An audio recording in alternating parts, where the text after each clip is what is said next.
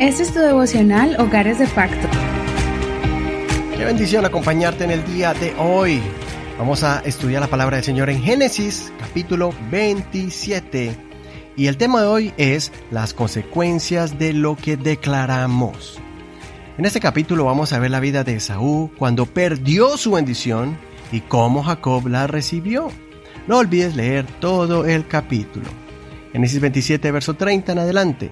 Y sucedió luego que Isaac había terminado de bendecir a Jacob, y cuando apenas había salido Jacob de la presencia de su padre Isaac, que su hermano Esaú llegó a cazar. Él también hizo un potaje, lo llevó a su padre y le dijo, Levántate, padre mío, y come de la casa de tu hijo para que tú me bendigas. Entonces su padre Isaac le preguntó, ¿quién eres tú? Él respondió, Yo soy Esaú, tu hijo primogénito.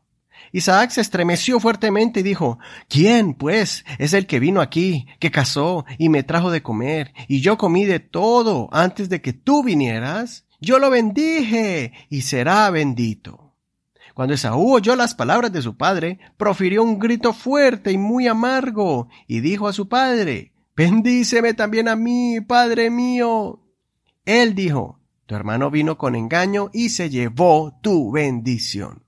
Él respondió, ¿no es cierto que llamaron su nombre Jacob? Pues ya me ha suplantado estas dos veces. Se llevó mi primogenitura, y he aquí que ahora también se ha llevado mi bendición. Y añadió, ¿no te queda una bendición para mí?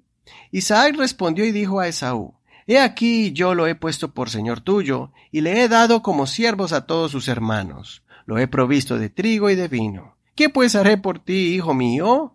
Esaú dijo a su padre, ¿No tienes más que una sola bendición, padre mío? Bendíceme también a mí, padre mío. Y Esaú alzó su voz y lloró. Entonces respondió Isaac su padre y le dijo, He aquí será favorecido el lugar que habites con los más preciados productos de la tierra, y con el rocío del cielo arriba. De tu espada vivirás y a tu hermano servirás. Pero sucederá que cuando adquieras dominio, romperás su yugo sobre tu cuello. Hasta aquí la lectura de hoy. En este episodio se cumple la promesa que Saúl le hizo a Jacob. Jacob con la ayuda de su madre armaron un plan para engañar a Isaac y así Esaú pagara su promesa. Era imposible que Jacob tomara el lugar de Esaú.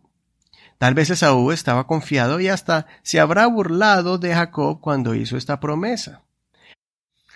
Esaú pensó que la primogenitura y la bendición de Dios estaban separados, pero ignoraba que las dos cosas van por igual. Y aquí vemos el poder de un padre y la palabra que dice. En aquellos tiempos la bendición del padre era la forma sobrenatural de transmitir los bienes, riquezas y hasta un futuro próspero a sus hijos. Lo contrario también era certero. Cuando el padre exclamaba una palabra negativa, entonces el hijo heredaba maldición. Esta es la primera lección de hoy. ¿Qué clase de palabras salen de tu boca para tu familia? ¿De bendición y de edificación? ¿Estás inculcando a tu generación la fe y confianza en el Señor? ¿O estás sembrando amargura, enojo, negativismo, pesimismo o insultos?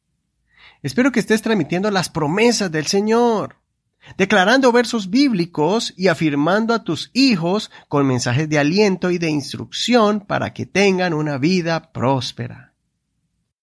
La otra enseñanza es la que sufrió Esaú. Las consecuencias de haber menospreciado la promesa de Dios y los privilegios de primogénito le cayeron de forma repentina. Cuando regresó de cazar y preparar alimento a su padre, vio que ya no había remedio.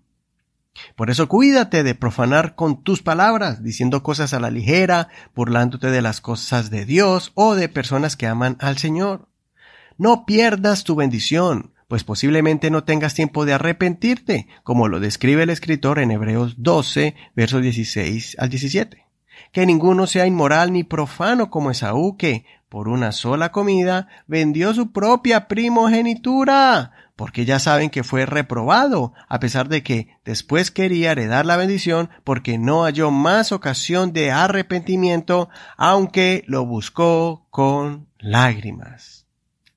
Así que sé prudente y sabio con tus palabras, y también con las decisiones que vayas a tomar. No te dejes llevar por las emociones.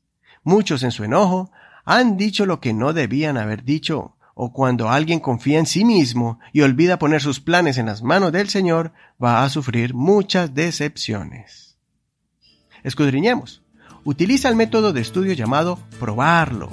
Prueba el texto bíblico de hoy y analiza las preguntas de este método para encontrar las lecciones de vida importantes. Recuerda el acrónimo Papá me ves. Encuentra el acrónimo en la publicación de Facebook en nuestra página Hogares de Pacto. Ahí vamos a poner en un post las preguntas de este acrónimo. Soy tu hermano y amigo Eduardo Rodríguez. Que el Señor escuche tu oración y ponga palabras de bendición en tus labios. Gracias por escuchar este devocional y compartirlo con tus amigos y en tus redes sociales. Bendiciones. Este es un ministerio de la Iglesia Pentecostal Unida Hispana El Reino.